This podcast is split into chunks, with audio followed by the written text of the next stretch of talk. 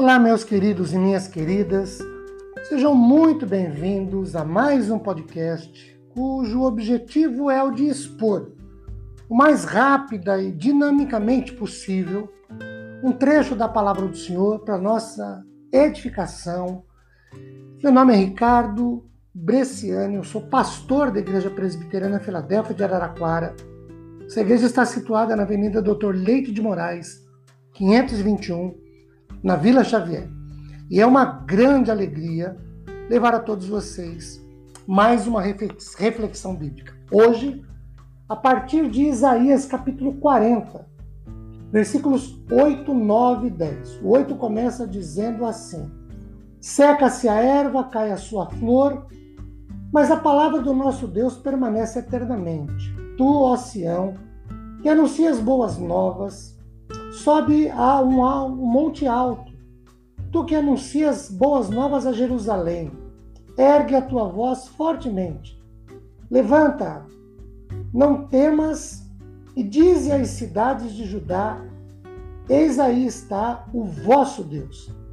Eis que o Senhor Deus virá com poder, e o seu braço dominará.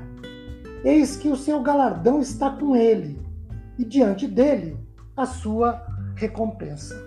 Queridos, conforme a história registra, nenhuma nação exilada jamais foi levada de volta para recomeçar a vida em sua terra natal, e muito embora o governo gentio não tivesse meios práticos de introduzir os judeus a retomarem ou retornarem para Israel, Deus tornaria em realidade esta aparente impossibilidade. Isso pode ser visto nestes dois versículos de Isaías 40, os versos 8, 9 e 10. Primeiro, olhem o verso 8. Israel é o povo eleito, é o povo escolhido, é o povo de Deus. O verso 9 diz isso. E por isso, povo é herdeiro das promessas de Deus. Segundo, Israel, o povo, é descendente de Abraão, que é o amigo ou o amado de Deus, o pai da fé. Terceira coisa, Israel não fora rejeitado, abandonado por Deus, de acordo com o verso 9. Quarto, Israel, por tudo isso, não deveria ter medo, não deveria ficar atemorizado, amedrontado diante dos seus inimigos, dos contratempos, porque Deus era com eles, povo de Israel. E por ser seu Deus, há pelo menos três promessas disponíveis aqui. Primeiro, Deus fortalece os seus.